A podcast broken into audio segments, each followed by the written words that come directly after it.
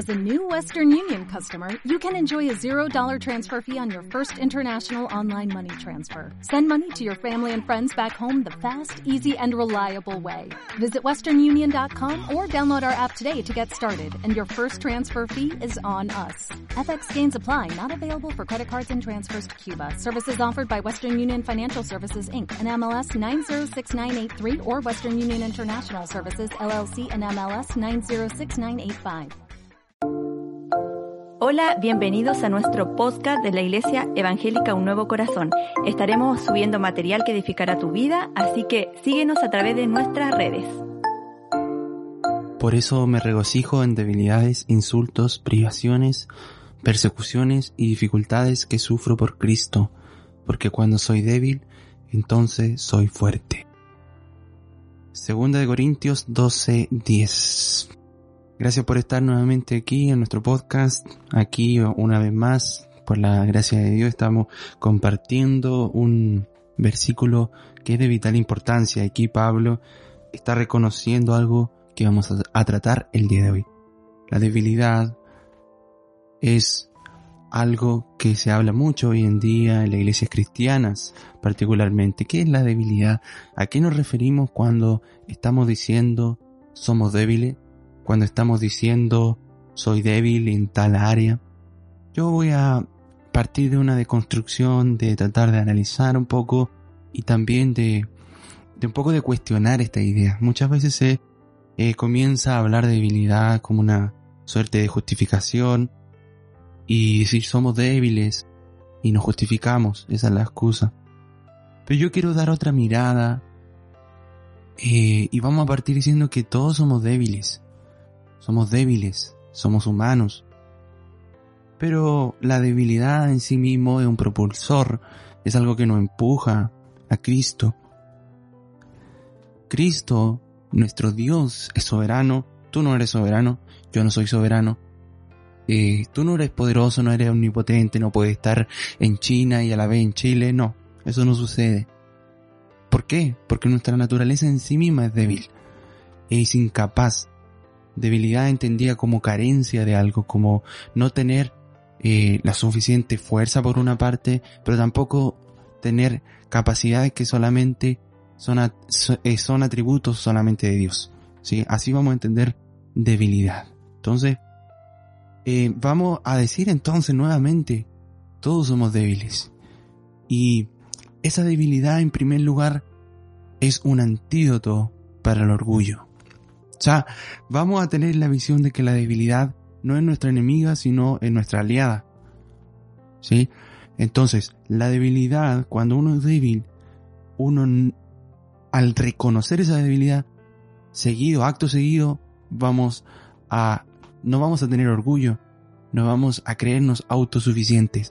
Somos humanos, somos seres sociales, necesitamos de intercambio, necesitamos una relación aquí en esta tierra que sea entre seres humanos, pero también necesitamos la relación con un Dios soberano, fuerte, omnipotente, que tiene todos los recursos en esta vida. Entonces, primer eh, característica de la debilidad es que nos ataca al orgullo, ataca a nuestro yo y realmente si uno concientiza esa debilidad va a sacar provecho para algo bueno. Entonces vemos aquí a Pablo diciendo, porque cuando soy débil, entonces soy fuerte.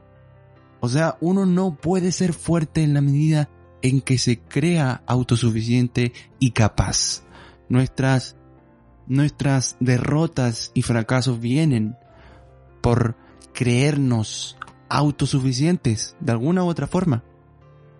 Cuando le cedemos a Cristo nuestras debilidades, entonces nos hacemos fuertes porque Él es en nosotros. No podemos ser fuertes hasta cuando el Señor se haga partícipe de nuestra vida. Estás tomando quizás el área que estamos fracasando, estamos tomando como referencia nuestra pseudo o incluso falsa autosuficiencia.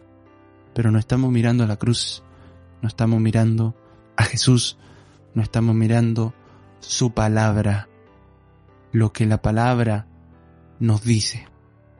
Entonces, eh, primer, como ya habíamos dicho, el orgullo es el no reconocer la propia debilidad y actuar conforme a una mentira.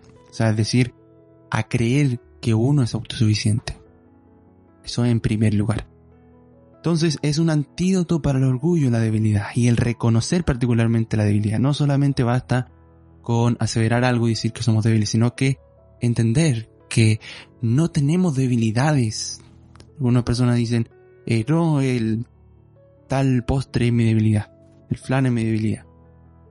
Ya, obviamente en un, en algo mucho más burdo, por así decirlo, este ejemplo, ¿no es cierto? Pero nosotros no tenemos debilidades, sino que somos débiles. Todo lo que proviene de nosotros es debilidad. Lo mejor de nosotros, yo siempre digo, y lo seguiré insistiendo, lo mejor de nosotros viene de Dios. Lo peor de nosotros viene de nosotros mismos. Entonces, eh, hay áreas que nosotros hemos reconocido que somos débiles y Dios ha actuado y se ha perfeccionado en nuestra debilidad, como se señala también en 2 Corintios 12, 9. Pero hay áreas que no, que seguimos, quizás lo decimos desde la verbalización, lo decimos desde el lenguaje, pero no lo estamos creyendo. No estamos creyendo que somos débiles, estamos creyendo que aún somos fuertes. Y ese es nuestro problema. En la medida en que nuestros pensamientos cambien, ¿sí?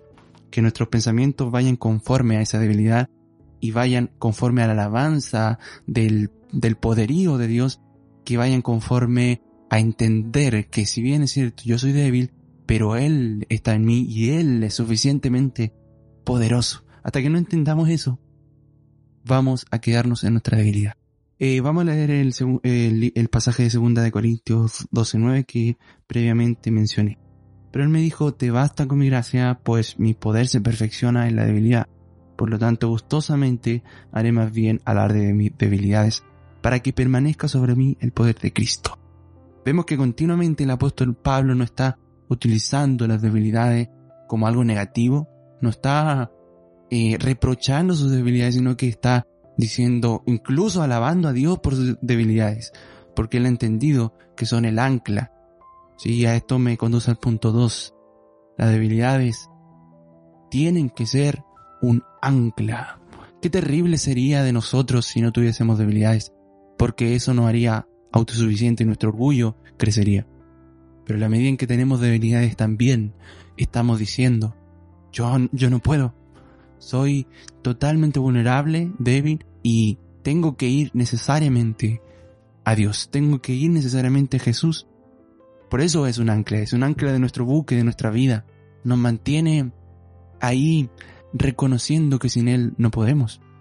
Entonces, vemos a Pablo que se glorifica, que agradece a Dios por las debilidades. Esta es la actitud que debemos tener, hermanos. Hay muchas personas que están continuamente queriendo no tener debilidades y eso en el fondo lleva a la perdición, el fracaso constante. En la medida en que veamos estas debilidades como puente para ir a Jesucristo y para ir continuamente a Él, entonces nos hacemos fuerte porque Él se perfecciona en nuestra debilidad. Así que, queridos hermanos, es momento de entender que Jesús, que Dios es nuestro Dios, nuestro Padre, y que Él se perfecciona en nuestra debilidad. Pero eso no va a pasar hasta que reconozcamos esa debilidad. Que no hay forma, no hay forma de agradar a Dios en nuestra carne, que no hay forma de vivir una vida cristiana sin Dios. Eso parece incluso risorio, ¿no es cierto? Pero, pero sucede. De pronto vivimos vidas cristianas, vivimos vidas de oración sin Dios. ¿Sí? La oración no viene a ser un, algo que, que se debe hacer por un acto rutinario, sino que es conversar con Dios, exponernos a Dios, exponernos, eh, exponer nuestra insuficiencia constantemente al Dios. No solamente hablar una muralla y decir, Padre nuestro que estás en los cielos, santificado, eh, cuando aún nuestro corazón ni siquiera está en esa oración. De esa manera estamos dándole poder a un hábito que es hablar, pero no estamos orando. Así que, hermanos, eh, usa tus debilidades como propulsor a actos concretos, por ejemplo, como orar. El razonamiento es el siguiente. Soy tan débil y Dios, voy, voy a volver un poquito atrás. Dios muchas veces permite circunstancias en que nosotros fracasemos. Dios permite muchas veces eh, cosas que nosotros intentamos pero no lo logramos precisamente para entender esto. Quizás estamos muy concentrados en que nosotros las podemos hacer todas, que nosotros podemos, eh, que nadie me vence, que, que podemos trabajar, que puedo ganar dinero, que todo depende de mi esfuerzo. Bueno, y Dios lo que hace muchas veces es cortar eso. Y permite que fracasemos una y otra vez. Para que entendamos que no se trata de cuánto yo me esfuerce, sino que se trata de cuánto yo crea lo que Él hizo por mí de lo que Él es capaz de hacer. Entonces Dios permite muchas circunstancias para enseñarnos y para mostrarnos nuestra insuficiencia, nuestra debilidad, nuestra vulnerabilidad, nuestra inconstancia. Y Él se perfecciona porque Él lo ha prometido. Si usted se siente desdichado el día de hoy, si usted siente que no puede, se siente decaído, Dios ha comenzado una obra en usted. Si usted es cristiano, eh, su yo, por así decirlo, de ahora, no va a ser el mismo de cuando ya toda su vida finalice porque Él lo ha prometido. Él perfeccionará su obra y se manifestará de una manera mucho más excelente en nosotros. Esa es la visión, hermanos. Y bueno, al final vamos a estar orando también para que Dios nos ayude, fortalezca y se perfeccione. Pero esto no viene, insisto, por el esfuerzo humano. No viene por cuanto yo me eh, perfeccione a sí mismo, sino que viene por el poder supremo de un Dios omnipotente.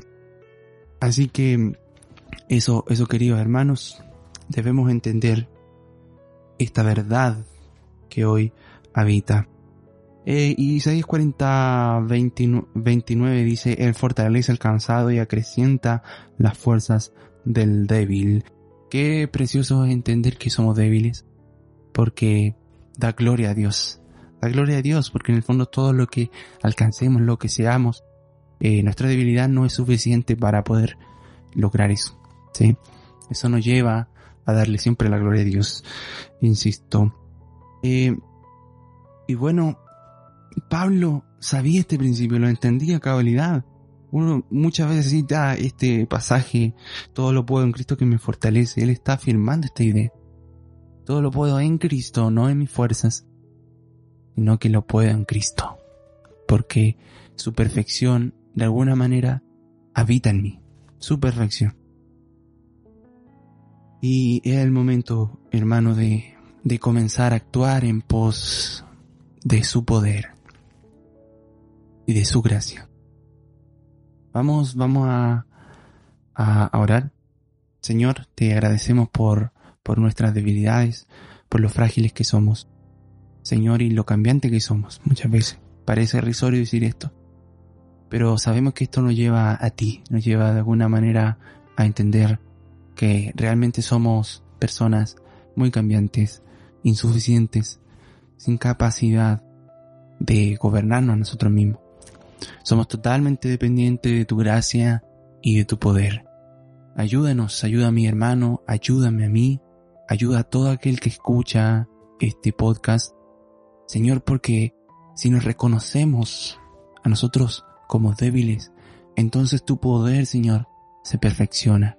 Si ponemos una puerta ante el Dios Supremo, ante el Dios Todopoderoso, y, y decimos que nosotros podemos alcanzar con nuestra fuerza la perfección, lo que tú nos has dicho que nos conviene en nuestra fuerza, entonces literalmente estamos poniendo una puerta para que sea tu perfección que evite nosotros y no nuestra insuficiencia. Ayúdanos a cada uno a entender esto. En tu nombre, Señor, dejamos nuestras vidas sabiendo de que tú eres el Dios soberano y de que tú, Señor, terminarás la obra que has comenzado. Amén. Bueno, hermano, eh, agradecerle a cada uno de los que nos escucha y una última idea. Cuando uno comienza a ver su propia vida, entenderá que nadie de nosotros es Superman y, y, y es interesante esto porque somos insuficientes, somos insuficientes para un Dios santo. Es increíble que Dios siempre nos llama a todos mirando lo que Él va a hacer de nosotros eh, en un futuro. Muchas veces el presente no dice mucho con eso.